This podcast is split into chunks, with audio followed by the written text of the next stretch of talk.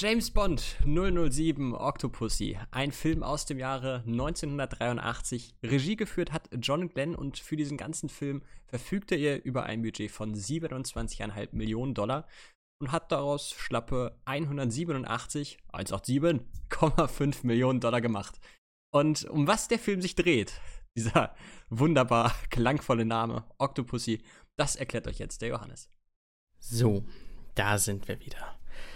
Der Anfang hat wie meistens nichts mit dem Film direkt zu tun, aber er ist witzig, denn Bond schleicht sich in eine kubanische Luftwaffenbasis und rennt ohne jede Deckung oder Versteck mit einer Bombe zu einem Flugzeug, um sie da anzubringen, aber er wird dabei völlig überraschend entdeckt.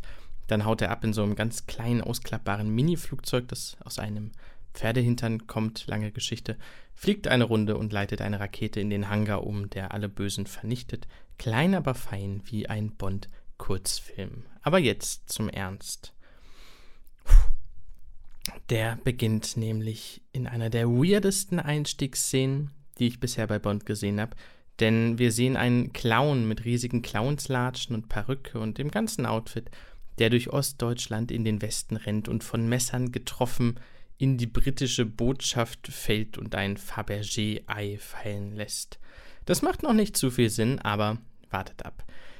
Denn das Edelsteinei ist eine Fälschung. Eine Fälschung, die Bond bei einer Auktion mal eben easy austauscht und damit dem Prinzen Kamal Khan mitgibt, der das unbedingt haben möchte.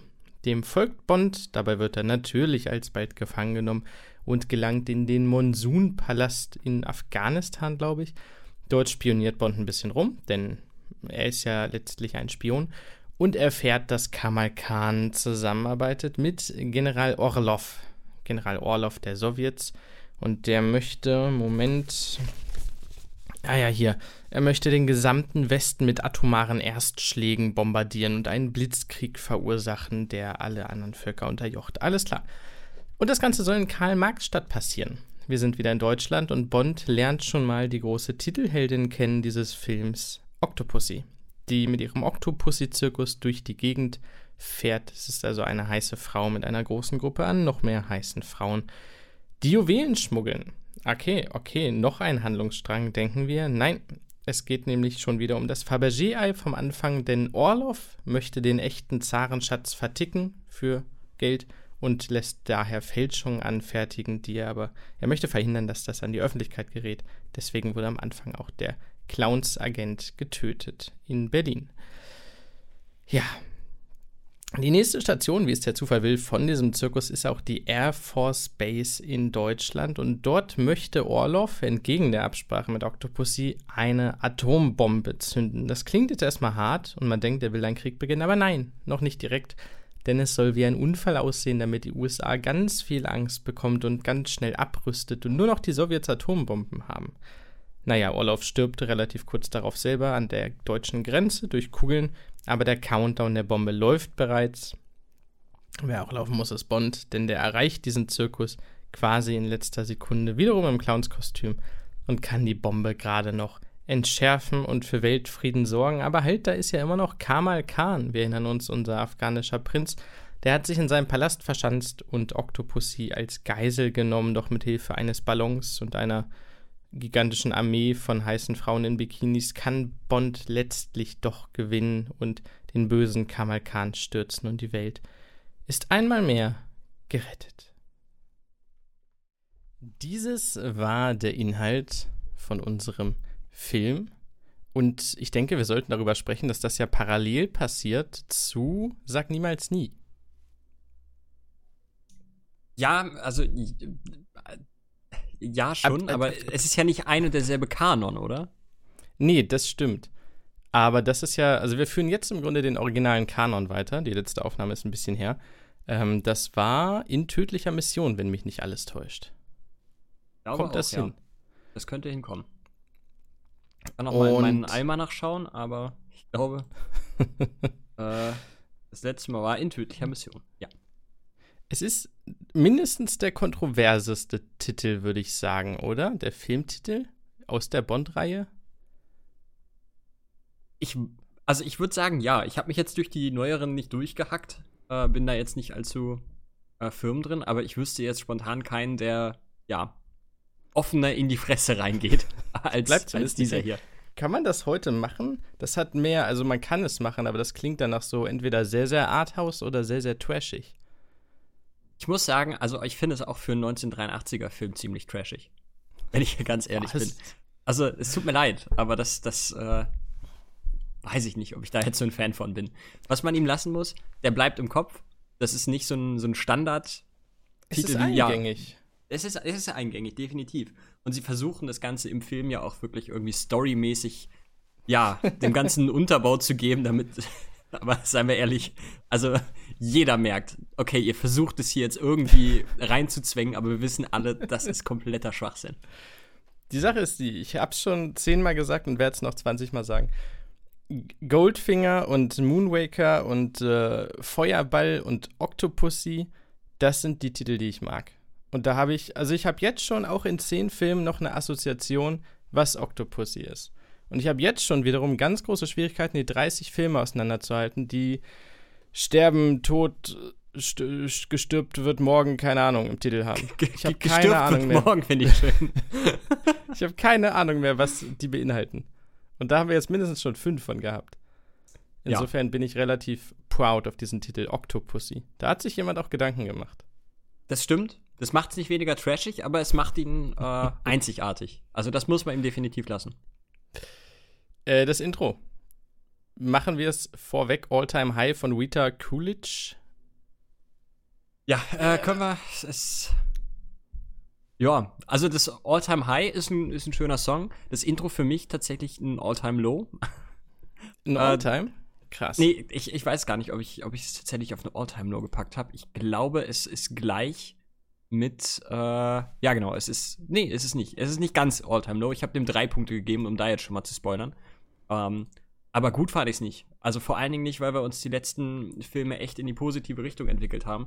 Und das hier quasi die, die Entwicklung der letzten paar Jahre, der letzten paar Filme mit dem Arsch wieder eingerissen hat. Also das war wieder komplett auf den Frauenkörper fokussiert. Ich fand es sehr minimalistisch, ich fand es nicht schön, es ist nicht gut gealtert und es war im Grunde genommen ziemlich langweilig und es wollte nicht aufhören. Es wollte einfach nicht aufhören.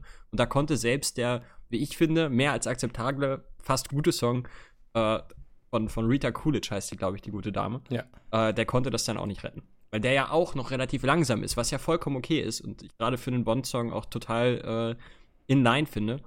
Aber, oh, nee, das Intro, das war nix. Ich sag's mal so, also akzeptabel trifft's beim Song ganz gut.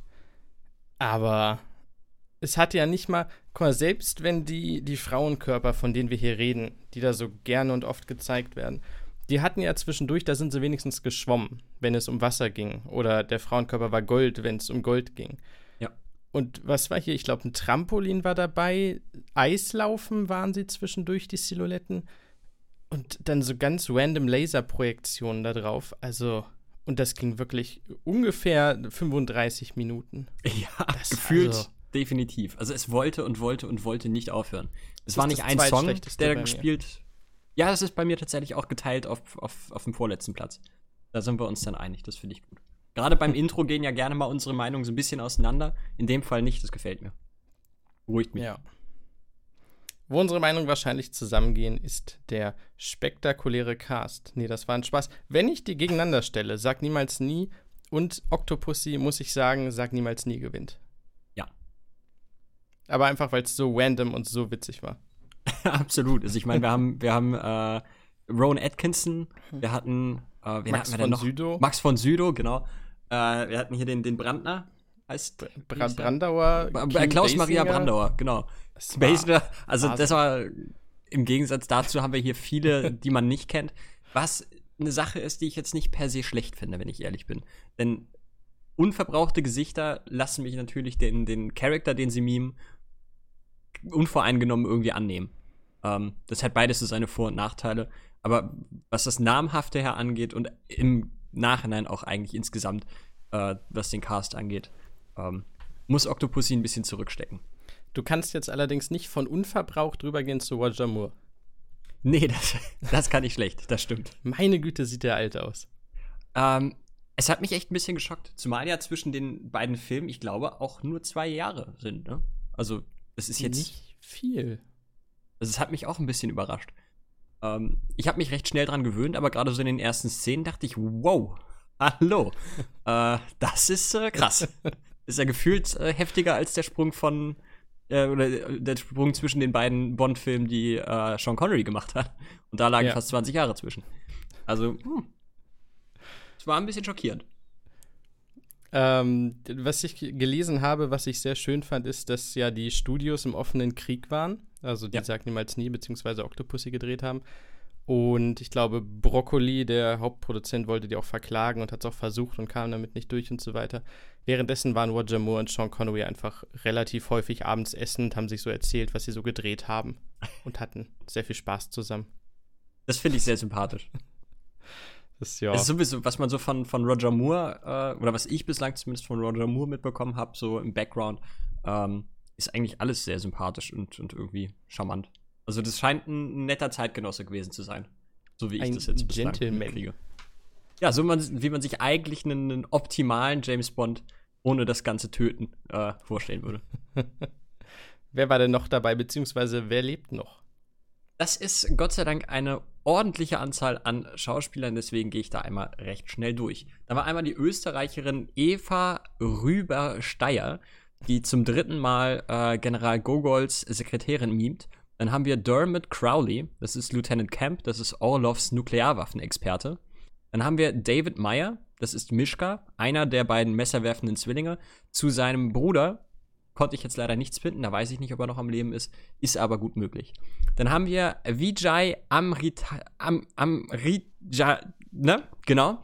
Äh, der spielt Vijay, also Bonds indischen Kollegen, der leider, leider äh, sehr brutal getötet wird, was wir ist das glücklicherweise. Der das ist der Tennisspieler, ja. Okay. Der ist ebenfalls noch am Leben. Ähm, dann haben wir noch Steven Burkhoff, das ist General Orlov. Ähm, hat mich sehr überrascht. Der ist tatsächlich, so wie ich das gesehen habe, sogar noch aktiver Schauspieler. Dann haben wir ebenfalls noch Gobinda, das ist der indische Henchman, gespielt von Kabir Bedi. Ähm, dann haben wir Britt Inga Johansson, die allerdings in Hollywood eher Christina Wayborn genannt wird. Das ist Magda, die Henchwoman von Octopussy und Khan. Wir haben natürlich Maud Adams, die kennen wir allerdings auch schon aus Der Mann mit dem goldenen Colt, spielt hier in diesem Film Octopussy. Das, muss ich sagen, war es aber auch leider schon. Alle anderen größeren, bekannteren Darsteller sind verstorben. Robert Brown ist jetzt M. Also, ja. der ist auch verstorben, aber letztes Mal war es, äh, meine ich, sogar noch. Wie hieß er denn? Nee, war, letztes Mal war es vakant. Äh, da gab es keinen M. Da Stimmt, wurde doch gesagt, raus, M ist im ne? Urlaub. Ja, das war niedlich. Ist das. Nee, das mit Lewin ist doch Q, ne? Das Bernard Q, Lee. Ja. Bernard Lee. Ja. Ähm, genau, der ist ja auch verstorben. Leider. Ich fand Robert Brown okay. Ist zumindest was anderes. Ich denke, man gewöhnt sich dran. Wenn er es bleibt, das weiß ich nicht. Sie haben das Aussehen sehr nah angepasst. Also, wenn du ja. nicht genau hinguckst, kannst du es verpassen, dass es ein neuer Schauspieler ist. Ohne, ohne jeglichen Disrespect. Aber so rein vom Aussehen her, finde ich, äh, kann das schon mal schnell vorkommen. Zumal M jetzt auch nicht so richtig groß war. Aber ich habe auch schon gesehen, ich hoffe, das ist kein zu großer Spoiler, aber ich denke mal nicht, dass äh, der Nachfolger von Herrn Brown schon die gute, äh, wie heißt sie jetzt? Fuck. Der Name nicht ein. Äh, Dame Judy Dench. Das ist schon Judy Dench. Also er bleibt jetzt ja? erstmal ein paar Jahre noch erhalten. Krass. Und äh, direkt dritte, dritte M-Darstellerin ist dann Dame Judy Dench. Da freue ich mich cool. auch schon drauf. Jeremy Bullock ist dabei, bekannt als Boba Fett. Ich weiß gar ja. nicht, wen er hier spielt. Ich glaube, irgendein Henchman. Ich glaube auch. Und der Synchronsprecher des sowjetischen Vorsitzenden ist im Deutschen Norbert Gastel. Das habe ich nicht ja, gehört, stimmt. weil ich Englisch Doch. geschaut habe. Ich habe es gehört. Ich habe es ja auf Deutsch geschaut und das habe ich tatsächlich gehört. Hat mich aber nicht so rausgerissen wie die Tatsache, dass äh, ja Bond immer noch von von dem Alf-Papa quasi synchronisiert wird. Das reißt mich immer mal wieder ein bisschen raus. Ach, wundervoll. Wundervoll. Apropos rausreißen, wir reißen uns raus in die Welt und gehen hinüber, würde ich sagen, wenn du nichts dagegen hast, zu den Drehorten. Das können wir so machen.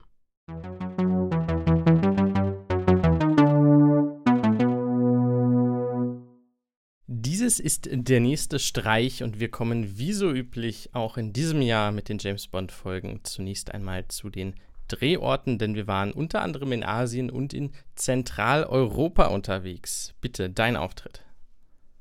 Ja, dort und natürlich auch in den USA.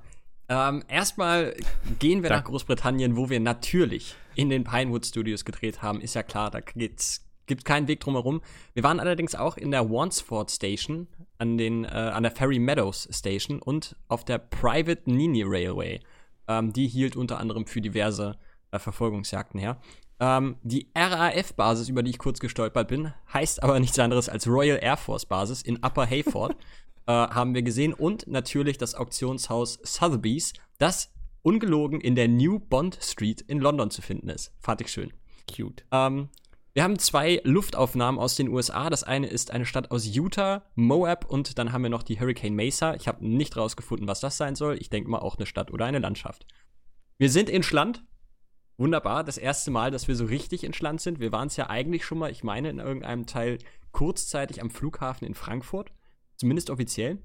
Ähm, diesmal sind wir am Kudamm in Berlin, am Checkpoint Charlie, an der Avus in Berlin, was ein nördliches Teilstück der A115 ist, und in der Altstadt von Berlin-Spandau. Außerdem halten wir uns einen großen Teil des Films in Indien auf, wo wir unter anderem natürlich den Taj Mahal sehen, ähm, ein Luxushotel namens Chief Nivas Palace in Udaipur, äh, Udaipur an sich eine Stadt, die wir des Öfteren dort sehen, und wir sind auch auf der Insel Jangmandir im Pichola-See. Das waren die Drehorte. Ich danke dir. Die RAF-Basis, war das Kuba? Äh, ja. Soweit ich weiß, war das Kuba. Denn wir gehen einfach mal direkt zum Vorspiel dieses Films. Äh, denn mit die erste Szene, die wir haben, ist ein Fidel Castro-Cosplayer, der in den Ausschnitt von einer Alten schaut, sich eine Zigarre anmacht und Irgendwas guckt er an? Pferderennen? Ich glaube ja, ich glaube, es ist ein ne? Pferderennen. Ne? Was ich auch ein bisschen weird fand, dass ein Pferderennen quasi direkt neben so einer Militärstation ist. also ich meine, die sind, die Tiere sind relativ geräuschempfindlich. Ich weiß nicht, ob das so der beste Plan ist, aber gut. Bin kein Profi. Es, wow. Äh, die, die gesamte Vorspielszene fand ich fantastisch. Ich war ein bisschen überfordert. Ähm, aber ja, also das äh, Pferdeanhänger-Hangar für ein äh, klappbares Mini-Flugzeug ist, glaube ich, eine der schönsten Dinge, die ich seit langem gesehen habe. Nicht zu vergessen, äh, super mega krasser Geheimagent James Bond geht offen in einen Hangar rein und versucht eine Bombe da dran zu heften und also auch ohne irgendwelche Deckung und wird überraschenderweise dabei erwischt. Ich fand aber auch den, den äh, obligatorischen Handkantenschlag, der einen äh, Soldaten innerhalb von Millisekunden komplett ausnockt, auch wieder fantastisch. Der, ich, äh, ich weiß nicht, wie lange der uns noch begleiten wird. Ist aber auch so ein klassischer 80er Jahre, 70er Jahre Schlag eigentlich, ne? Komplett, komplett. Und der eine und dann musst du noch ungefähr 20 Sekunden so rumtaumeln ja. und dann wachst du ungefähr drei Tage später wieder auf. Wenn du überhaupt noch mal aufwachst, ja. Den habe ich fast vergessen. Ich glaube, die, die Start- und Landesszene vom Flugzeug war auch einfach genau der gleiche Shot. Ähm, dazwischen sah es tatsächlich ganz cool aus. Das, ich fand es super weird insgesamt, aber hat Spaß gemacht. Und man wusste, you're in for a ride. Auf jeden Fall. Apropos Verfolgung und Kämpfe. Ich habe mal drei Jagden und einen Battle rausgesucht. Äh, ich fand nämlich die Flugzeugverfolgung, die erste, sah richtig, richtig gut aus. Das stimmt. Und das eigentlich allgemein für diesen Film. Es gab noch die Verfolgungsjagd mit den, wie heißen die denn? Rischkas? Äh, Rikscha. Ja, was auch immer. Ähm, die fand ich jetzt nicht überragend, sah aber auch cool aus die in Deutschland war einfach nur witzig und dann am Ende nochmal das mit dem Flugzeug. Also was die Effekte angeht und die, die Stunts und so weiter, war das schon ziemlich krasser Scheiß. Definitiv. Auf die äh, Rikscha-Verfolgungsjagd möchte ich später nochmal ein bisschen eingehen. Ähm, speziell die Flugszenen fand ich die, in diesem Film wirklich fantastisch. Also ja. die stehen auch. Natürlich gibt es den einen oder anderen äh, Punkt, wo man sagt, das kann man heute besser machen, aber ich finde, so im Großen und Ganzen stehen die aktuellen Szenen nicht wirklich was nach. Speziell die Endszene. Und wir sind immer noch in den 80ern, in den frühen. Also ja. klar sind wir nicht in den 60ern mehr, aber wir sind schon noch, also relativ weit weg von modernem Filmmachen. Der Film ist jetzt 40 Jahre alt. Also das ist schon, der hat schon ein bisschen was auf dem Buckel. Also das ist, äh, dafür finde ich das wirklich fantastisch. wir waren, ich möchte nicht sagen zum ersten Mal, ich glaube, wir hatten schon mal irgendwo kleine Szenen oder so, aber wir waren tatsächlich zum ersten Mal längerfristig in einem wundervollen Land, in das Indien. da heißt Deutschland. Ah. Und ich habe mich dumm und dämlich gefreut über alles. Ich, also, dass Deutsche keine Anhalter mitnehmen, weil sie einfach Arschlöcher sind. Die einzigen, die ihn mitnehmen, wollen ihm die ganze Zeit Würstchen und Bier verkaufen, oh, weil das, das alles so Klischee, ist, was sie kennen. Äh, die deutschen Polizisten, ich habe ganz vergessen, wie die Uniformen damals aussahen. Das sieht ja so lächerlich aus. Das hätte ich nicht ernst nehmen können. Ähm, diese mini grün-weißen Polizeiautos sind für mich einfach nur ein Comedy-Faktor auf vier Rädern. Aber das sieht ja so knuffig aus, wie die rumfahren. Das ist ja der Wahnsinn. Und äh, es gab einen deutschen Polizisten, das war ein Motorrad, der Devil, der ist richtig abgegangen und hat über Stock und Stein und unter Brücken und über Fahrzeuge Bond verfolgt. Also, ich fand Deutschland sehr gut repräsentiert. Ich war stolz. Absolut. Also ich fand es auch schön, dass man äh, natürlich die obligatorische Autobahn auch mit, mit reinbringen musste. Also es geht nicht, Deutschland zu erwähnen ohne die Autobahn. Ähm, ja, aber grundsätzlich Deutschland ganz gut, gut abgekaspert. Ne? Kudamm, Spandau, Checkpoint Charlie. Ich meine, man darf nicht vergessen, es war halt da tatsächlich noch Westdeutschland. Die Mauer ja. stand noch. Und äh, dazu habe ich nachher auch einen kleinen Fun Fact. Das ist ja schon mal richtig funny. Oh ja. Wie findest du Miss Smallbones? Was hat denn? ich weiß es tatsächlich gerade nicht mehr.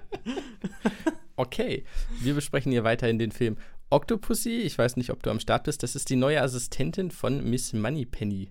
Ach, die, äh, der, komm, die, die taucht äh, eine halbe Minute auf. äh, mir, mir hat es ein bisschen das Herz gebrochen, als er Miss Moneypenny eine Blume in die Hand gedrückt hat und alle anderen äh, der neuen Sekretärin, der Jüngeren. Ähm, ja. Und ich, ich weiß auch nicht, ob ich das so gut finden soll, denn ähm, alles, was Miss Moneypenny Screenzeit wegnimmt, da bin ich erstmal negativ eingestellt. Also, ich, ich wäre eigentlich für einen Spin-off, wo es nur um Miss Moneypenny geht. Ich finde diese, diesen Charakter, finde ich, glaube ich, seit dem ersten Film wirklich total genial. Und also es ist ja auch immer die gleiche Darstellerin, Punkt A. Ja. Punkt B hat sie wahrscheinlich in ihrem Leben, lass es maximal 60 Minuten Screentime äh, in den Bond-Filmen und ist einfach eine globale Ikone. Und das wird halt ungefähr, lass es eine Stunde sein vielleicht. So immer zwei, drei, vier Minuten könnte hinkommen. Ich glaube, selbst ähm, das wird knapp.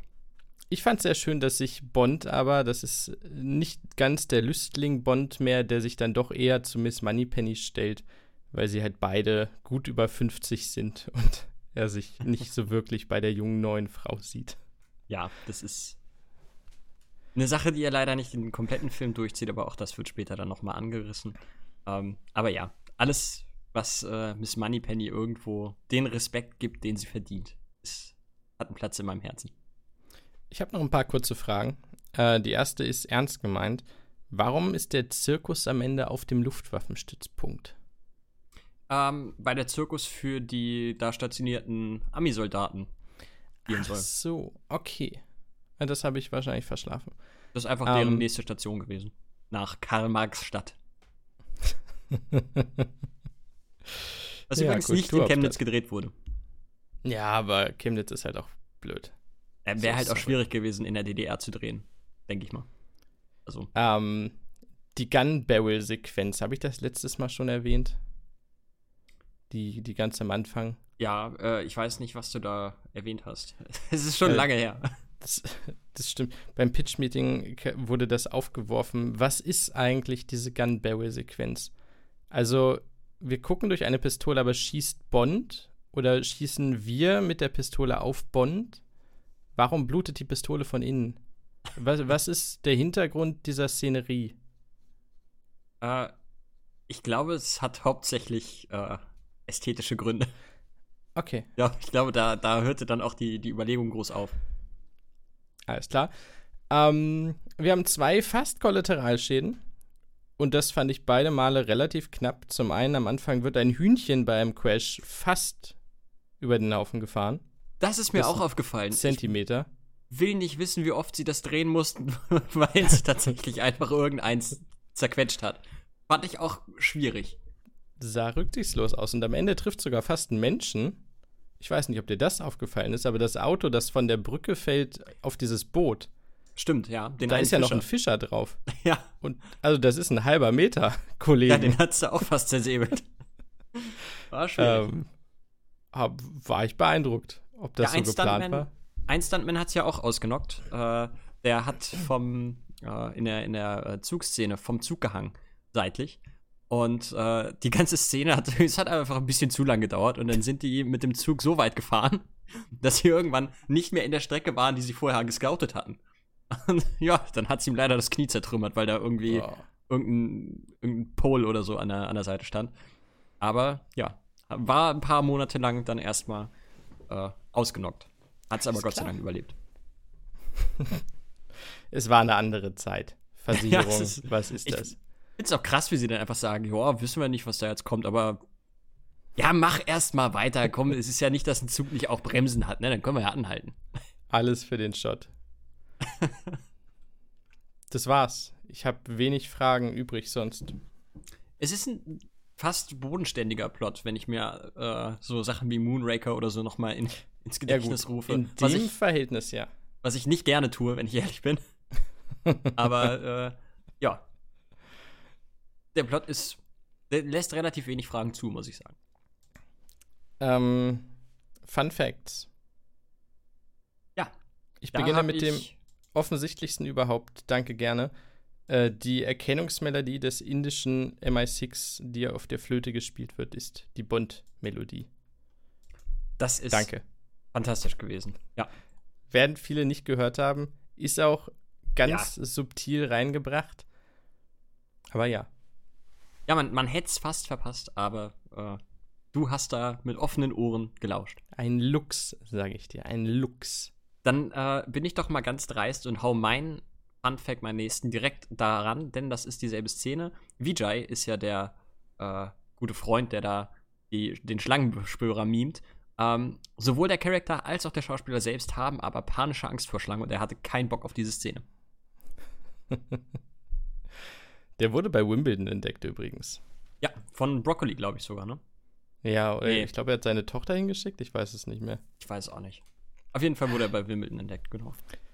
Ähm, der Produktionsdesigner Peter Lamont oder Lement war unterwegs zwischendurch mit einem Flugzeug zwischen England und Indien.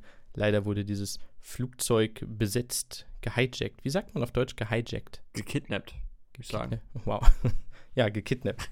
äh, ist Deutsch, man kennt's. Ging, ging wohl alles ganz gut aus, aber wie hoch ist die Wahrscheinlichkeit? Ja, Gute Frage. Wie hoch ist die Wahrscheinlichkeit, dass wir Gerd Fröbe in dem Bond-Universum nochmal sehen? Ja, gut, er ist 1988 gestorben, die Chance ist relativ gering, aber sie war da, denn Drehbuchautor Richard Maybaum wollte Gerd Fröbe auch in diesem Film als Goldfingers Zwillingsbruder zurückholen. Schade, dass es nicht geklappt hat. Tatsächlich. Und das ist James Bond. Sie hätten auch irgendeinen Bullshit mit Klonen oder so erfinden können. Wir hatten doch sogar Klone. Nee, das waren, die wurden ja, so ähnlich. Wir hatten ne? umoperierte, ja, genau. Ja. Und zwar irgendwie, also, was weiß ich, wie viele. Also das wäre schon machbar gewesen. ich glaube, er wollte einfach nicht. Äh, Orloff wäre fast von Rutger Hauer gespielt worden. Auch das, das klar, hätte ich sehr gerne gesehen. Wäre jetzt mein nächster gewesen. Gut. ich bin ähm, jetzt aber auch raus. Okay, dann äh, ich habe ich hab noch einige. Dann kommen wir zu dem Augapfel, den Kahn verspeist. Der, äh, ich glaube, es war es gefüllter Ziegenkopf, gefüllter Schafskopf. Sah sehr eklig ja. aus. Ähm, für mich persönlich ebenfalls eklig, aber tatsächlich ist der Augapfel aus Marzipan gewesen. Hat mich ein bisschen an, also ich war sofort, bevor diese Haube geöffnet wurde, war ich schon bei Indiana Jones. Ich glaube, ja. das waren Affenhirne oder so. Ah. Ich meine auch, ja. ja. Ist das? Nee, also ich will nicht die Rassismuskeule sch schwingen. Aber. Also isst man das da? Ich war halt noch nie in Indien. Nicht den Hauch einer Ahnung. Deswegen lassen wir es einfach mal so stehen. Das tun wir. Ähm, Bond gewinnt beim, ich glaube, Baccarat-Spielen oder beim Würfeln, irgendwas. Beim äh, Glücksspiel gewinnt er auf jeden Fall 200.000 Rupien. Und das waren damals circa 19.800 Dollar. Äh, heute wären es übrigens etwas über 50.000 Dollar. Ähm, ich habe es eben schon kurz angeteasert, aber äh, auf der Berliner Mauer erschien nach den Dreharbeiten ein Graffito 007 was here Octopussy. Und man weiß bis heute nicht, wer das dort hinterließ. Ja, irgendwer von der Crew cool. wird das wohl gesprayt haben. Ähm, es gibt eine, äh, ja, schön eklige Szene, in der ein Oktopus über dem Gesicht eines der Henchmen liegt und der ist da quasi fast genauso groß wie der menschliche Kopf. Ähm, die Art von Oktopus, die dargestellt wird, ist im echten Leben aber eigentlich nur so groß wie ein Golfball. Spannend finde ich auch, äh, dass am 13. September 2022 der Leichnam von Queen Elizabeth II. Äh, vom Flughafen Edinburgh nach Royal Air Force Northolt überführt wurde, einem der Drehorte von diesem Film. Und kommen wir jetzt zum letzten Fact, den ich hier habe. Äh, eigentlich sollte Octopussy original äh, der Villain der Story werden. Da sollte nämlich, oder sie wollte äh, den Tod von Bonds Ex-Frau Tracy äh, als Vorwand nutzen, um Bond zu manipulieren und gegen Spectre einen Rachefeldzug zu planen, wo er dann quasi unterstützend tätig ist. Aber aufgrund der ohnehin schon öfter mal von uns angesprochenen Rechteprobleme, die auch den Namen Spectre umfassen, wurde von diesem Plan Abstand genommen. Hätte ich aber spannend gefunden. Da, ja, da, da komme ich später zu. Spannend, ist nicht der Oktopus auch das Logo von Spectre? Ja, also ich würde eher sagen, es ist ein Kraken. Und das, was wir hier haben, ist halt ein Oktopus. Aber also, als ich das zuerst gesehen habe, dachte ich auch, oh cool, okay, jetzt geht's mit Spectre weiter. Ähm, war nicht der Fall. Naja. Ja, nee, da, da komme ich dann beim Bösewicht zu. Ähm, es gab sehr viele wunderschöne Locations. Wollen wir damit weitermachen? Das können wir gerne tun. Dann, weil ich, ich habe es schon gesagt, ich habe keinen Flop gefunden. Ich fand den Film von den Locations ausgehend durchgehend hübsch. Aber du darfst gerne deinen sehr, sehr ernsten, harten Flop vortragen. Ja, mein sehr, sehr ernster, harter Flop, mein Lowlight, äh, beginnt mit den Worten nicht ganz ernst, Doppelpunkt. ich fand es auch ehrlich gesagt schwer einzufinden und ehrlich gesagt, ich glaube, ich habe keinen. Ähm, ich fand nur diesen Roundtable der Sowjetgeneräle bisschen drüber. Also das war halt so, okay, das sind die Sowjets, aber ihr stellt sie halt alle wie einen klassischen Bond-Villain dar. Also das fand ich echt ein bisschen heavy. Wo ich mir dachte, wow, das, Leute, die Hälfte hätte es auch getan. Ja, mein dritter Platz ist, glaube ich, nur relativ kurz im Bild. Das ist äh, die, die Küste, der Dock, der Pier, was auch immer, wo die beiden spazieren gehen, namentlich Bond und Octopussy. Äh, sieht so ein bisschen aus wie so eine griechische Insel. Ich weiß ehrlich gesagt, so ein, wie so ein Hafen. Äh, ich fand das extrem hübsch. Da wäre ich, glaube ich, gern für mein Leben. Ja, es, da gab es einige Orte, wo ich mir dachte, boah, ja, würdest du jetzt nicht Nein sagen. Mein Platz 3. Kriegt man auch nicht so elendig viel von mit und äh, ich war auch erst gar nicht so überzeugt. Ich habe es mir dann nochmal angeguckt und dachte mir, doch, das ist wirklich hübsch. Ähm, das sind die Sets in der äh, einen, ich, ich nenne es mal Dschungelverfolgungsszene. Als äh, Bond aus Kahns Anwesen flieht und Ja. äh, von Elefanten verfolgt wird. Äh, die Sets, ich möchte speziell darauf eingehen. Die fand ich tatsächlich sehr, sehr schön. Die waren gut gemacht. Mein Platz 2 ist der Command Room der Russen. okay. Ich fand den hübsch. Entschuldige bitte. Ja, es sieht so aus, als wären das die übelsten, als wären das die, die quasi Blofeld kommandieren. Ja, Äh, auch nebeneinander, wohlgemerkt, nicht sich gegenüber sitzen. so äh, unsinnig. Ich fand den toll. Ich mochte Ah, den. ich Auch mit fand- der ich Beschreibung, wie man den Westen einfach per Blitzkrieg überrennen möchte. Wundervoll. Wobei ich sehr schön fand, dass hier die, die Sowjet, also es quasi ein bekloppter Sowjet war mit einer Runde Verschwörern und der Rest halt eigentlich zusehen will, wie eben genau sowas nicht passiert, wie Frieden geschieht, wie Abrüstung sinnvoll durchgeführt werden kann. Ähm, aber komme ich auch später noch zu. Mein Platz 2 ist äh, die Szenerie beim Dinner äh, mit Bond, Kahn und Magda, wo auch der Marzipan-Augapfel Ja. verspeist wird. ähm, das fand ich sehr schön. Das war, war äh, einfach ein schönes Szenenbild. Dann gibt es wahrscheinlich nur einen echten wahren Platz 1. Tippe ich auch, ja. Berlin-Kurfürstendamm. Okay, es gibt zwei. ja, ähm, ich kann es nachvollziehen. Ich habe mich auch gefreut, dass, dass Deutschland gezeigt wurde und dass Berlin gezeigt wurde und dass auch die ein oder andere Stelle gezeigt wurde, an der man schon mal war. Äh, mein Platz 1 geht aber an eine Stelle, an der ich noch nie war und mit relativ hoher Wahrscheinlichkeit niemals sein werde. Der Palast von Kamal Khan auf dem Berg. Also, come on. Ja. Das sah ja aus wie gezeichnet. Ich habe dann irgendwann gesehen, nee, das ist, das, das existiert so, das steht da so auf dem Berg. Also richtig geil. Das ist schon heftig.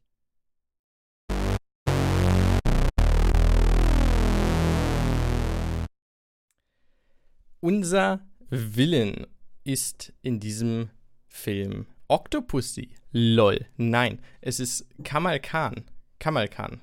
Kamal Khan. Ka Kamal Khan. Kamal Khan. ja, das ist KK. Ich, ich beginne einfach. Das ist nämlich mein Problem. Ich habe ihn überhaupt nicht erkannt als Bösewicht. Ich habe ihn als komplett laschen, langweiligen Henchman eingeschätzt und ihn kaum beachtet, weil ich ihn so uncharismatisch und langweilig fand und dachte, okay, Octopussy ist ja offenkundig die Böse in diesem Film. Weil er geht ja auch zu ihr und bittet um irgendwas und so und sie steht ja, also für mich über ihm.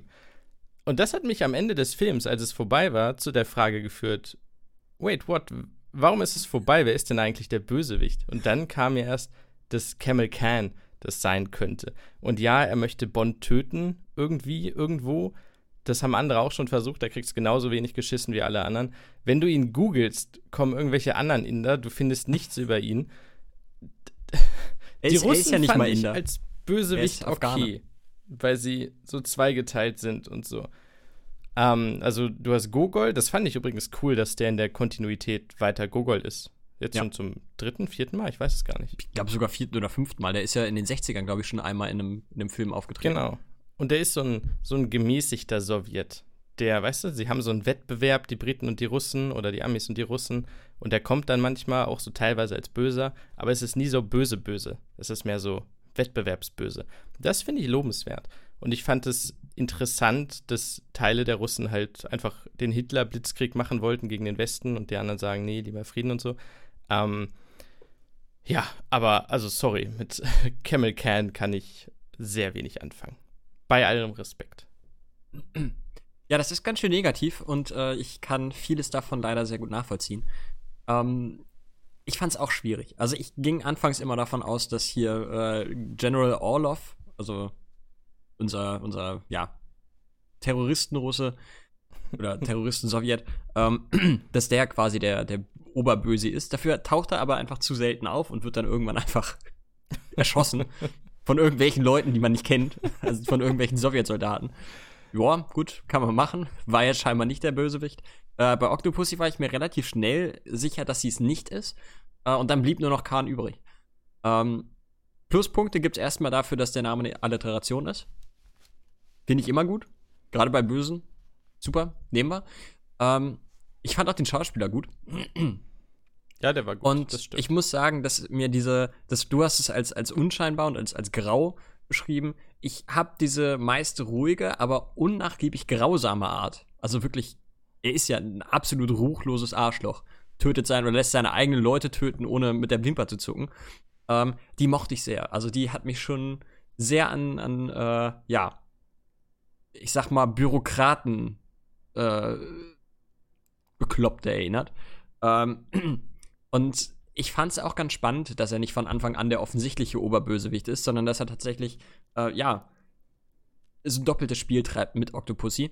Aber, und das, da stimme ich dir halt komplett zu, diese, diese gewisse Ehrfurcht, die du eigentlich vor einem Bösewicht hast, die geht damit natürlich ziemlich flöten. Weil er eben nicht von Anfang an der, der allmächtige Böse ist, sondern er sich halt erstmal einordnen muss und unterordnen muss vor allen Dingen und dann gucken muss, wie er seinen Plan ähm, ja, durchkriegt. Und das äh, nimmt ihm natürlich viel Gewicht. Aber an sich fand ich ihn nicht so schlecht äh, wie du. Ich glaube, wir haben zwei unterschiedliche Perspektiven, kommen aber ungefähr auf den gleichen Nenner. Ja. Mit Nur denke ich, dass ich ihn im Endeffekt noch ein bisschen positiver ja. bewertet habe, als du ihn bewertet haben wirst. Ähm, da komme ich kurz zu seinem Henchman. Das war ein Typ, der Würfel zerdrückt hat. Das ist so die Grundvoraussetzung für einen Henchman, glaube ich, dass er einfach sehr groß und sehr stark ist. Und zwar so stark, dass es physikalisch relativ absurd ist, was er tut. Ähm, ja, war halt Beißer, ne? Nur konnte er nicht beißen. ja, das ist Beißer und er war Inder. Ja, das stimmt. Ähm, soll ich zu meiner Bewertung kommen? Bitte. Okay. Denn also positiv bewerte ich an Camel Can, dass er durchaus eine Bedrohung für die Welt ist. Denn das ist schon crazy, so. Äh, er hat keine wirkliche Vorgeschichte. Für mich das Charisma eines besseren Henchmen, wenn überhaupt besserer Henchman. Ähm, und für Bond ist er ehrlich gesagt jetzt auch keine große Bedrohung, weil er halt echt nichts geschissen bekommt gegen ihn. Insofern ist das bei mir, und ich schaue nochmal nach, um dem auch sicher zu gehen, äh, eine 5,6 von 10. Wir haben, wer es nicht weiß, wer neu dabei ist, eine Skala, wo wir in 10 Kategorien Punkte verteilen und dann den Schnitt errechnen. Und das ist alles hier so ein bisschen Mittelmaß. Wie gesagt, Bedrohungslevel für die Welt ist sehr hoch, Vorgeschichte ist relativ gering und der Rest ist halt Durchschnitt 5,6. Das ist ganz schön wenig. Da kann ich jetzt schon mal spoilern. wenig überraschend. Das wird bei mir ein bisschen mehr. Ähm, ja, wie gesagt, Charisma und Bösartigkeit sind bei mir auch relativ weit oben. Ich fand den Plan, ich weiß nicht, ob ich immer noch von Hugo Drax und seinem Moonraker-Ding da ein bisschen äh, gestört bin, aber ich fand den Plan verhältnismäßig schlüssig. Was bei ihm auch noch reinhaut, ist natürlich die, das Bedrohungslevel für die Welt, denn das, äh, zumindest für mhm. unsere Welt, wir hier als Mittel-Westeuropäer, äh, er würde uns halt im Zweifel platt machen. Ähm, zumal die Atombombe auch noch in Deutschland gezündet wird. äh, schwierig. Habe ich jetzt tatsächlich einfach mal auf eine 10 gepackt. Ähm, und ich fand ja. die Endszene fantastisch. Die Endszene war wirklich gut, gerade im Verhältnis zu vielen anderen Villains, die teilweise richtig gut sind und die ganze, das ganze Ergebnis runterziehen durch eine richtig beschissene Endszene. Ähm, was Fliegt bei nicht ihm, einfach mit dem Flugzeug gegen einen Berg? Ja. Aber es sah gut aus. Und ich fand oh. die, die ganze Kampfszene vorher auch sehr schön. Ähm, was bei ihm den, den Schnitt wirklich hart runterzieht, ist die Vorgeschichte. Äh, die habe ich mit einer 2 bewertet, weil, also gibt es da überhaupt groß eine? Also die ist ja vollkommen irrelevant. Ja. Seine, also er hat halt Bock auf Kohle. Er will Geld machen, viel. Und wie ist ihm egal. Ja, das, also das reißt mich jetzt nicht mit. Ähm, klassischer Bürokrat halt. Insgesamt komme ich damit auf 71 Punkte und damit auf eine 7,1. Okay, ja. das ist krass. Da sind wir ganz schön weit auseinander. Ist das denn einer deiner besten? Nee, Weil aber er ist schon im oberen Drittel. Platz 3 wäre das bei Drittel. mir. Eins, doch, er ist tatsächlich Platz 3. Nach ja. Blofeld aus 67 und wo ist er? Wo ist er? Da, äh, Karl Stromberg aus 77 mit 7,9. Also ah. er ist schon recht weit oben. Viele, die dann äh, auch knapp an ihn rankommen. Ähm, zweimal 6,8. Aber ja, doch, der ist schon weit oben. Aber ich fand ihn auch wirklich nicht schlecht. Also er blieb halt äh, manchmal ein bisschen grau. Aber wenn er da war, ich mochte auch den Schauspieler, ich fand, ja, doch, ist schon, ist schon guter. Stromberg war geil. Ja. Stromberg war wirklich gut. Ein Satz, den man öfter sagen kann. Definitiv. Das war Camel Can. Gespielt von Louis Jordan oder Louis Jordan. Ähm, das wollte ich auch noch mal kurz erwähnt haben. Das stimmt. Und nochmal, der Schauspieler ist wirklich gut. Das, ja. also, was er gemacht hat, fand ich auch stark.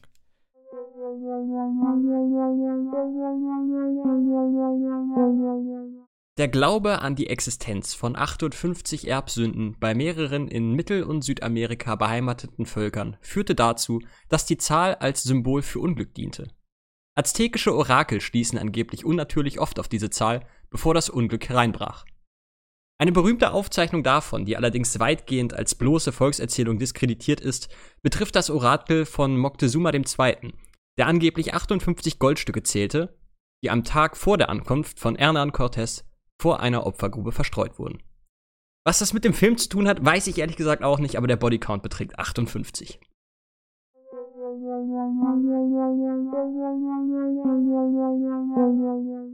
Mit Namen ist das so eine Sache. Wenn ich einen Titel höre wie Stirb langsam, ähm, geht es quasi da rein und da wieder raus und man hat nicht unbedingt irgendwas, was man damit verbindet. Wenn ich einen Titel höre wie Octopussy, schwierig.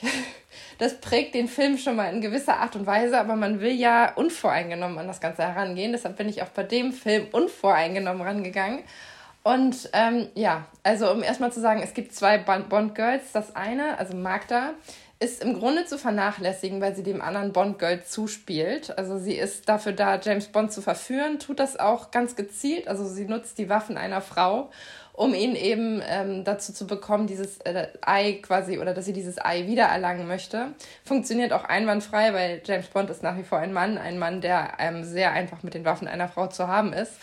Ähm, also von daher mag da würde ich im Grunde vernachlässigen. Octopussy, die Titelheldin dieses Films, ist diejenige, um die es eigentlich geht.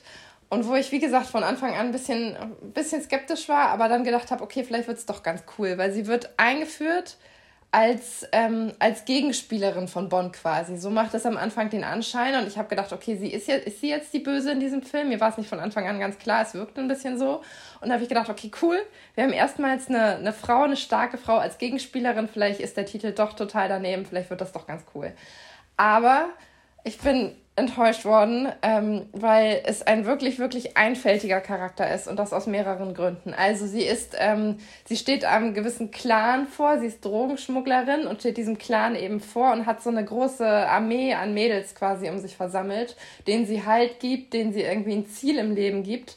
Und ähm, sie ist halt dafür, also sie schmuggelt halt Drogen und sie kooperiert mit dem eigentlichen Bösen dieses Films, lässt sich von dem aber durchgehend hinters Licht führen. Und ähm, ja, sie hat eigentlich einen sehr, sehr straighten Plan und sie ist auch diejenige, also sie, sie ist Bond gegenüber sehr, sehr positiv, weil sie weiß, dass er ihren Vater einst gerettet hat und gibt, ihr de gibt ihm dementsprechend auch schon alles preis, was sie irgendwie mal ausgemacht hat oder was ihr Ziel ist, wo ich gedacht habe, okay, das ist ein britischer Agent, warum zur Hölle erzählst du ihm, dass du Drogen schmuggelst, warum zur Hölle gibst du ihm irgendwie preis, was deine Pläne sind und wie du da mit deinem Clan irgendwie organisiert bist, das macht für mich überhaupt gar keinen Sinn. Ähm, dann landet sie natürlich mit ihm im Bett, was absehbar war, aber okay, ja gut, ähm, er ist, also, sie will ihn erst auch gar nicht küssen und er küsst sie und natürlich ist, dauert es ungefähr drei Sekunden, bis sie sagt, oh James, und da auch drauf eingeht. Also sie ist eben total verfallen und ähm, hat eigentlich als Charakter auch wirklich keine Ecken und Kanten. Also man weiß, sie schmuggelt Drogen, man weiß, dass sie ähm, Bond quasi hörig ist und man weiß sofort, dass sie quasi von dem anderen Bösen hinters Licht geführt wird. Und man nicht erwarten kann, dass sie da irgendwie noch eine große Wendung nimmt und so weiter und so fort. Und so bleibt es auch. Also sie ist wirklich als Charakter sehr, sehr schlicht in eine Richtung äh, gestrickt und ja, es endet damit, dass sie quasi vom Bösen irgendwie hinters Licht geführt wird, dass Bond sie retten muss und am Ende landen die beiden wieder im Bett. Also es ist ein sehr, sehr einfältiger Charakter. Ich war ein bisschen enttäuscht. Ähm, ja, wofür ich aber sagen muss, was mich in diesem Film sehr, sehr amüsiert hat und was man vielleicht in Zukunft ein bisschen mehr hervorheben müsste, ist die Beziehung zwischen Bond und Miss Moneypenny die ich in dem Film ganz, ganz, ganz, ganz großartig fand. Es ist nur eine einzige Szene und zwar hat sie eine, eine Assistentin zur Seite gestellt bekommen und Bond kommt mit Blumen an und sie sagt sofort, ja, nehmen Sie das nicht zu ernst und äh, mehr werden Sie von ihm nie bekommen. Also die beiden begegnen sich auf einer sehr, sehr selbstironischen Ebene, wissen genau, wie der andere tickt und können das sofort für sich einsortieren und ähm, ja, haben eine Umgangsweise miteinander entwickelt, wo man genau weiß, die sind auf Augenhöhe und da ist nichts, wo man sagt, der eine guckt auf den anderen herab. Also das macht richtig, richtig Spaß und das ist was, von dem ich mir wünsche, dass es in den, äh, in den nächsten Filmen vielleicht noch ein bisschen vertieft wird. Aber ansonsten Octopussy, wie gesagt, bereits ihr Name spricht für sich, ähm, weil ich weiß nicht, ob man es erwähnen sollte, aber Oktopusse, wenn die sich tatsächlich fortpflanzen, sind die wenig später tot. Also es ist vielleicht auch nicht unbedingt die Tierart, die jetzt am effizientesten ähm, auf diesem Planeten ist. Von daher, ich war enttäuscht von diesem Charakter und ich hoffe, dass sich das in den nächsten Filmen vielleicht noch in eine andere Richtung entwickelt.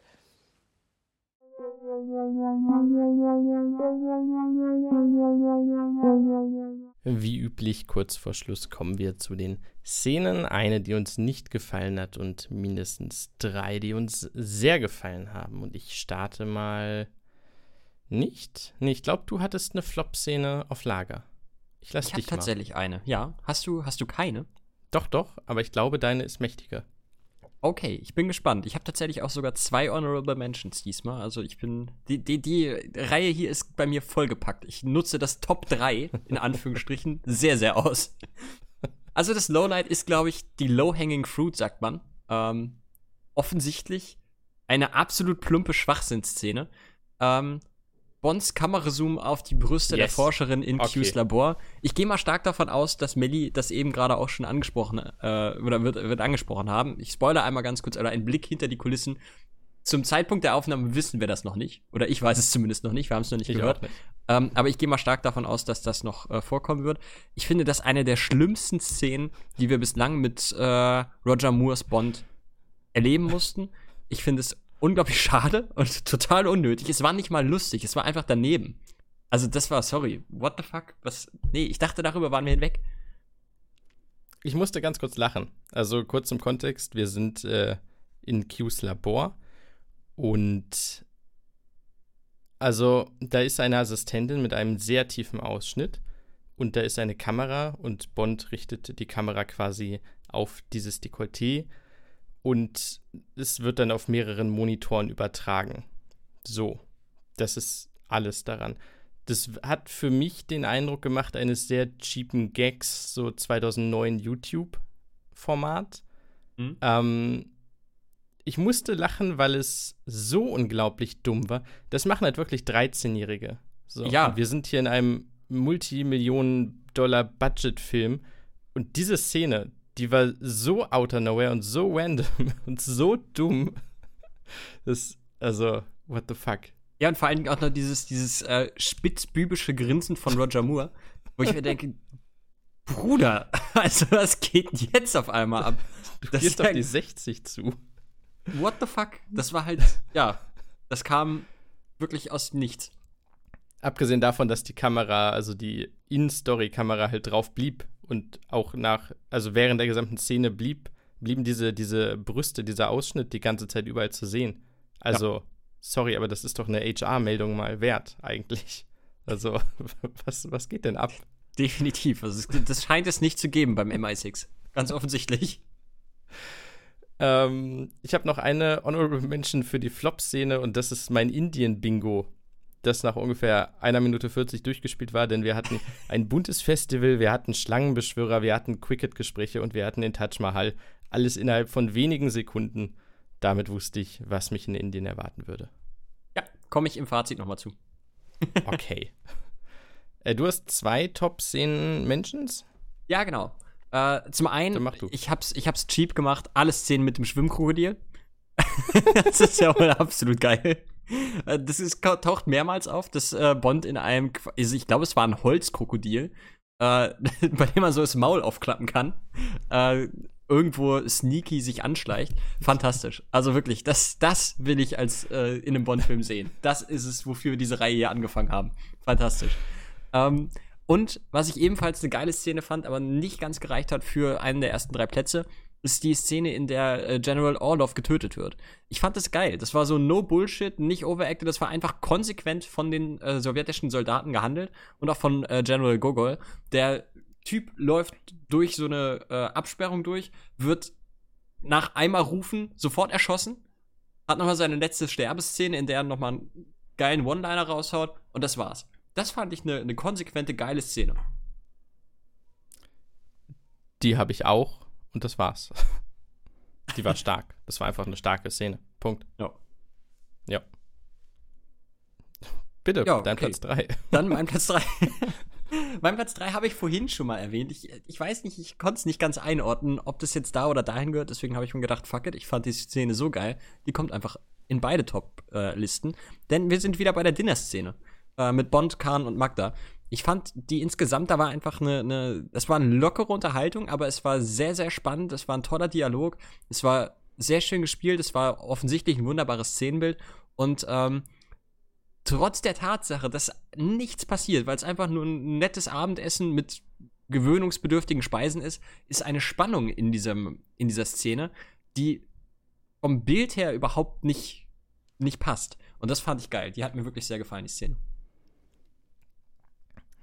Bei mir ist im Bild mehr los in meinem Platz 3, denn, also wir haben die, die, die, das Vorspiel und dann das Intro und bumm, plötzlich läuft ein Clown durch den Wald, der von irgendwelchen Maniac-Zwillingen gejagt wird, von irgendwelchen Messern getroffen wird, weiter rennt, der fällt dann durch irgendein Fenster in irgendein Herrenhaus rein, in den Wald anscheinend, äh, hat ein Messer im Rücken und lässt irgendein edles Ei fallen. Fabergé, Das Ganze ja. relativ schnell hintereinander. Und ich wusste nicht, was ich gerade genommen habe und was ich da schaue. ich war gebannt. Die Szene hat mich durchaus gebannt. Und was ich an der Szene ganz spannend finde, ich musste es gerade parallel einmal kurz googeln. Ähm, Bitte. Dieser Clown sieht aus wie Pennywise aus It. Und als er quasi getötet wird und äh, den Fluss hinabtreibt, hat er noch einen einzigen Ballon in der Hand und das ist ein knallroter. Ich war mir sicher, dass das eine Anspielung auf Pennywise ist. Ich weiß aber nicht, inwiefern die Buchvorlage das den Clown wirklich so beschreibt. Ähm, vielleicht ist aber auch der Pennywise aus It einfach eine Anspielung auf den Clown. Denn Pennywise, der originale Film, ähm, der bekannte mit, mit äh, Steph Curry, ähm, ich glaube, es ist Steph Curry, ich hoffe, ich erzähle da keinen Schwachsinn. Ähm, der ist aus dem Jahr 1990. Nee, es ist Tim Curry. Steph Curry war der Basketballer, sorry. ähm, also, das war schon, guckt euch den Film noch mal an, in dem Wissen, dass das Pennywise sein könnte. Und also, ich finde, der kommt schon sehr nah ran. Und natürlich in dem Wissen, dass das Agent 009 ist. Ja. Mega geil. Das fand ich auch wirklich nice. Ja, das ist mein dritter Platz. Ist eine tolle Szene und hätte eigentlich bei mir auch noch in die Honorable Mentions gepasst. Ähm, mein Platz 2 ist, äh, ja, eigentlich die gesamte Endszene. Bond auf dem Flugzeug, ähm, bis auf den Kampf auf dem Flugzeug. Den fand ich irgendwie ein bisschen drüber. Den hätten sie sich klemmen können. Aber ansonsten diese ganze Flugzeug-Endszene fand ich geil. Die ist super gealtert, sah wunderschön aus.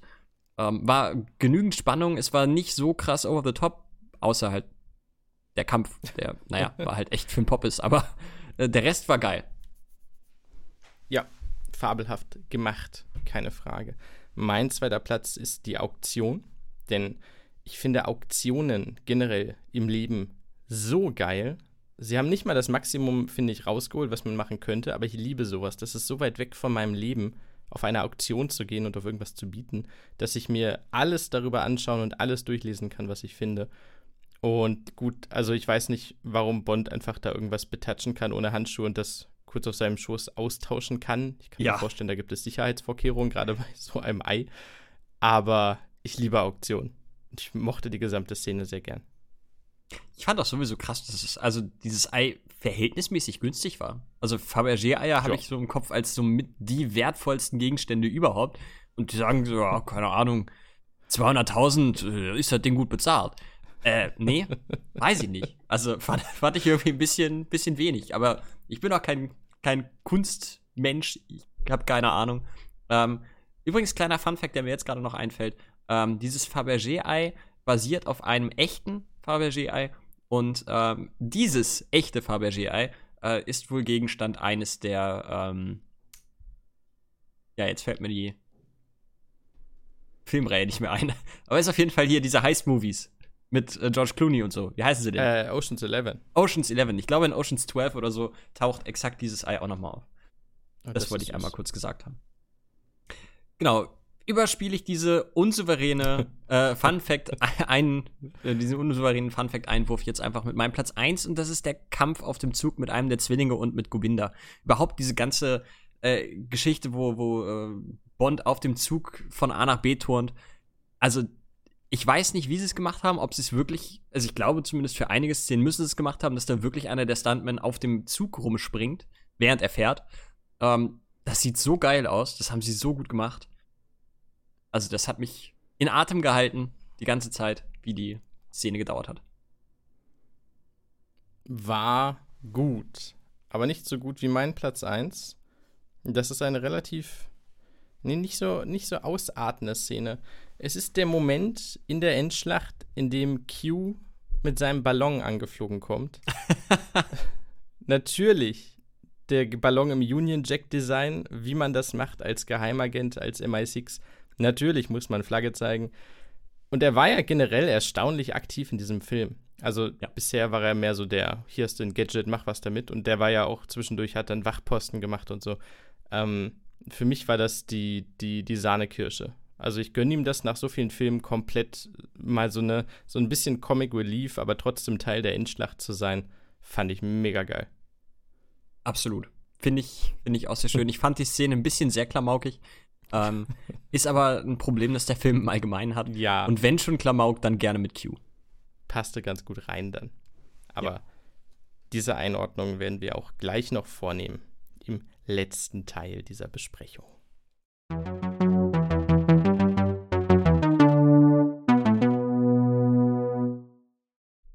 So, Dele, da sind wir angekommen. Ein Jahr mit zwei Bond-Filmen und der zweite Bond-Film, den wir besprechen, aus dem Jahre 1983. Der wird jetzt von einem Fazit mit uns in Rente geschickt.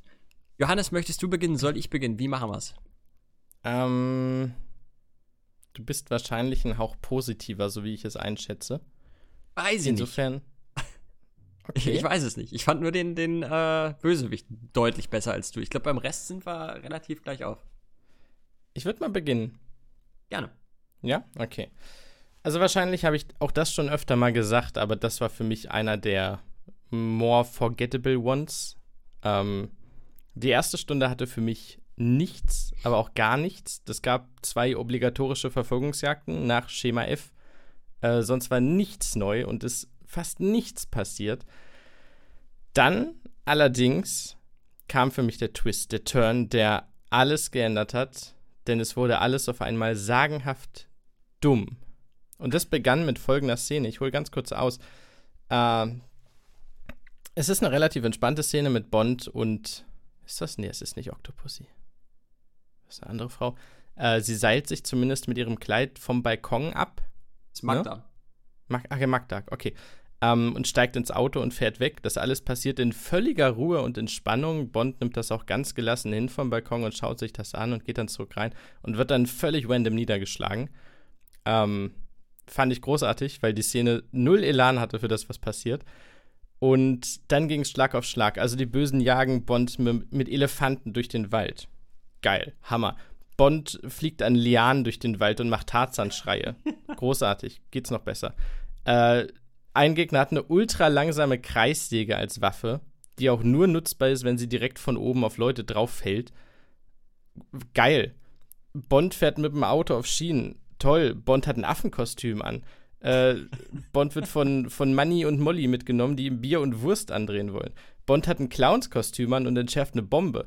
Bond fliegt auf, auf einem Flugzeug mit, lange bevor Tom Cruise das gemacht hat. Und der, der, gut, der Bösewicht sagt zum Henchman, pack ihn dir. Bruder, warum? Also ihr werdet doch noch landen. warum muss er denn jetzt raus? Egal. Ähm, das Flugzeug fällt wie ein Stein runter und Bond springt aber raus und hält sich an der Steinkante noch fest großartig. Äh, die letzte Stunde hat mich geprägt in meinem Leben, glaube ich. Äh, what the fuck war das? Und jetzt kommt nämlich die Anmerkung. Ich fand Octopussy als Gegnerin neu und frisch.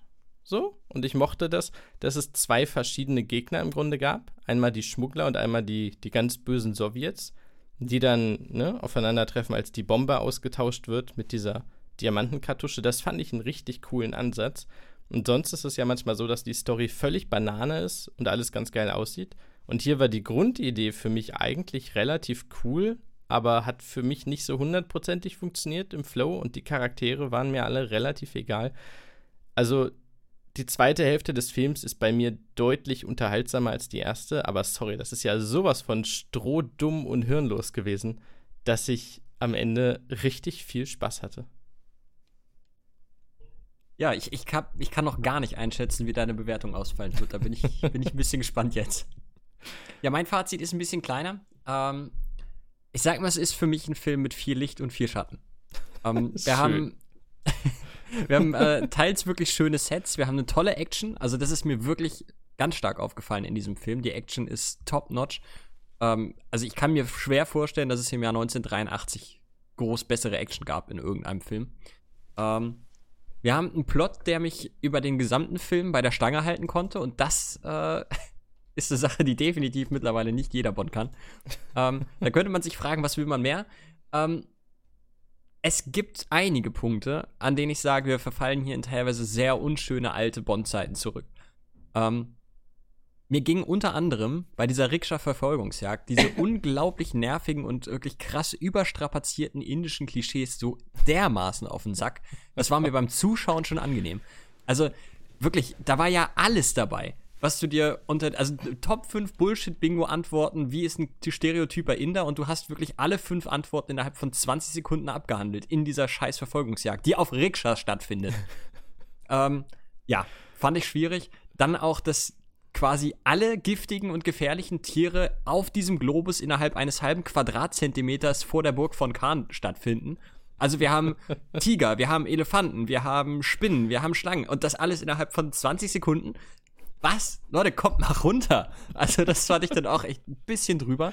Ähm, was mir sehr auf den Sack gegangen ist, waren die Sexszenen zwischen Bond und Magda und auch zwischen Bond und Octopussy, weil die für mich storytechnisch so null reingepasst haben. Magda und Bond sitzen am Tisch, reden miteinander. Magda sagt ihm, ja, wenn du uns das Ding nicht rausgibst, hier das Ei, dann bringen wir dich halt um. Schnitt, sie vögeln. What? Willst du mich verarschen?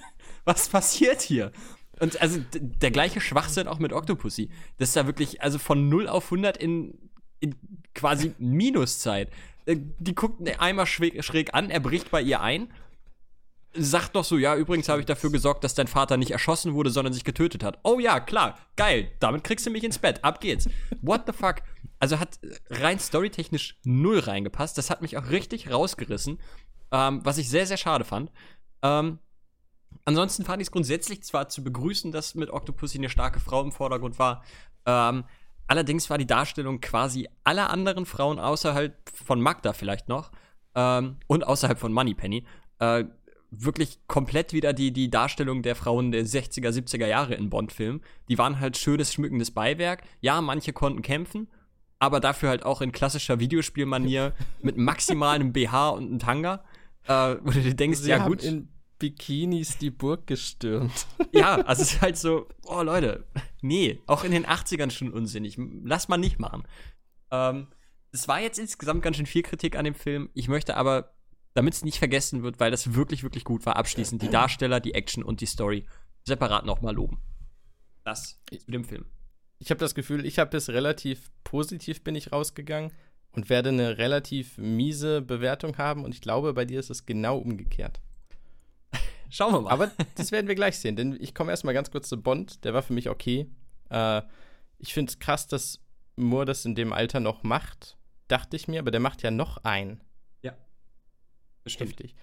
Die Kostüme, Affe, Clown und so, das war nicht das, was ich im Sinn hatte, als ich die Kategorie Kostüm eingeführt habe, aber hey, you do you, äh, delivered, würde ich sagen. ähm, es ist insgesamt, wenn wir von einigen Szenen absehen, ein, ein weiserer, gesetzter, älterer Bond. Und das meine ich nicht mal so wie heutzutage wäre es Classic Gritty, ne, und ein bisschen depressiv und so. Nee, er ist halt einfach älter und ein bisschen ruhiger. Ähm, ohne ganz große Ausrutscher, wenn man mal von den Frauen absieht. Das ist bei mir eine 60 am Ende, eine 6,0. Das ist eher die untere Skala, weil er, finde ich, einfach. Er ist auch untergegangen in diesem Clusterfuck von einem Film. Für mich persönlich. Ja, kann ich gar nicht so viel gegen argumentieren. Ähm, bei mir ähnlich. Äh, ich habe den Agentenskill noch relativ hochgesetzt. Ich fand da, äh, die Gadgets hat er, er hatte relativ wenig, aber er hat mit denen relativ viel gemacht. Ähm, schlechter, gerade für, für Moore-Verhältnisse, die, die schlechteste Bewertung, äh, Verhalten gegenüber Frauen. Das ist mir, ging mir halt wirklich ein bisschen auf den Sack. Vielleicht ist da auch äh, so ein bisschen, schwingt da auch ein bisschen mit, dass wir insgesamt in dem Film wieder so ein bisschen äh, zurückfallen in, in schlechtere Zeiten, in unschönere Zeiten. Ähm, aber ich sag mal, alleine für den Zoom auf die Brüste der, der Forscherin da, äh, kann das hier gar nicht mindestens fünf Punkte geben, deswegen kriegt er da vier. Insgesamt bei mir auch ein, ja, durchschnittlicher, fast überdurchschnittlicher, müsste ich mal ausrechnen, aber ich glaube, ziemlich durchschnittlicher Bond mit äh, 69 Punkten, was in einer 6,9 endet. Oho. nice. Naja. Dann gehe ich kurz rüber zu meiner abschließenden Bewertung des Films. Einordnung, wie man es nennen mag. Die, was war gut? Äh, die Kulisse überzeugt mich. Deutschland, wir haben Deutschland und Land. Indien. Indien war neu. Bisher ja meistens, wenn dann Japan. Äh, Musik fand ich gut. Hm. Subtil, aber gut. Die Dialoge fand ich gut. Schauspieler eh. Und die Action-Umsetzung ist on fleek. Ich schau mal ganz kurz rein. Ja, ist eine 10. Denn wir bewerten ja tatsächlich nicht die Action aus heutiger Sicht, sondern die Umsetzung. Und ich glaube, es gab einen Shot, wo ein Auto vor einer Leinwand war. Ähm, aber holy shit. Also das muss State of the Art gewesen sein damals. Ich kenne sehr viele 90er Jahre Filme, die deutlich schlechter aussehen als dieser. äh, das war krass, was die auf die Beine gestellt haben. Also mit dem, was sie hatten, haben sie am Ende recht viel rausgeholt. Plot und Emotionen war jetzt bei mir nicht so, das Intro war nicht der Burner. Das macht dann am Ende eine 6, nee, 65,8, also eine 6,5 gerundet. Und das ist tatsächlich ziemlich genau. Wir haben jetzt 14 Filme gehabt, wenn ich mich nicht verzähle. Ziemlich genau in der Mitte davon und das finde ich absolut okay. Ja. Klingt jetzt erstmal nicht kontrovers. Ähm, liegt vielleicht auch daran, dass ich ziemlich ähnlich argumentieren werde. Plot ist bei mir relativ hoch bewertet, Darsteller ebenfalls, Kulisse allesamt acht Punkte bei mir. Ist jetzt nichts, was mich komplett vom Hocker reißt und ich sage, Alter, das ist ja wirklich der absolute Überschritt. Ähm, aber es ist auch alles vollkommen solide und hält mich bei der Stange und entertaint mich. Ähm, Emotionen sind da jetzt nicht so krass rübergekommen wie bei anderen. Ich würde sagen, durchschnittlicher Bond, deswegen sechs Punkte. Die Action-Umsetzung habe ich jetzt gerade eben spontan nochmal auf 10 geändert. War bei mir vorher eine, äh, 9. Aber ich habe nochmal überlegt, ich habe ja eben gerade in der, in der Bewertung sogar noch gesagt, ich kann mir nicht vorstellen, dass es im Jahr 1983 einen Film gab, der eine bessere Action-Umsetzung hat. Warum dann eine 9? Also was will ich denn mehr? Ist ein 10 definitiv. Ja. Ähm, das Intro ist bei mir, wie auch schon vor, äh, vorhin erwähnt, sind bei mir drei Punkte, ist damit zusammen mit dem Intro von Der Mann mit dem goldenen Colt und dem von Man stirbt nur zweimal auf dem vorletzten Platz. Ähm, zieht ein bisschen die Bewertung runter. Insgesamt der Film tatsächlich bei einer 69 gelandet, genau 69 Punkte, kein Komma. Was ganz lustig ja. ist, denn äh, das äh, Special James Bond Never Say Never Again kommt auf 69,2 Punkte, ist damit einen ganz kleinen Hauch besser bewertet als Octopussy. Ähm, insgesamt Octopussy eine 6,9. Ähm, ja, dass da jetzt zweimal 69 drin vorkommt, war, ja, ich sag mal, ist ein spannender Zufall, äh, passt vielleicht auch zu der neu äh, gefundenen, ja, Unsinnigkeit im Roger Moore Bond. Und ich würde mir wirklich wünschen, dass wir das im nächsten Film, der da heißt äh, b -b -b Im Angesicht des Todes. Im Angesicht des Todes. Ich glaube auf Englisch A View to Kill. Ähm, weiß ich nicht genau. Kann sein. Ich hoffe, dass wir das da nicht haben, dass wir Roger Moore wirklich würdig verabschieden können. Denn ich muss sagen, auch wenn das bislang eigentlich mit mein Lowlight von Roger Moores Bond ist, ähm, bislang ist er der Darsteller, der ihn für mich am besten verkörpert.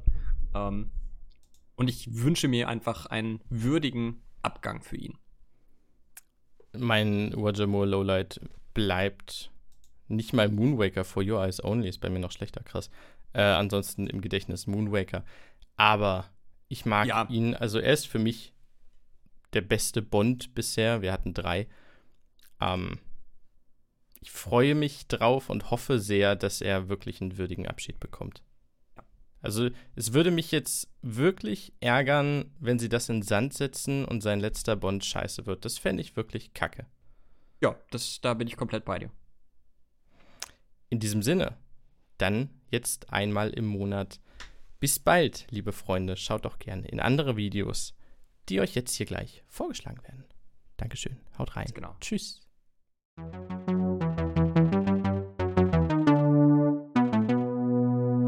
Steinwurf im Glashaus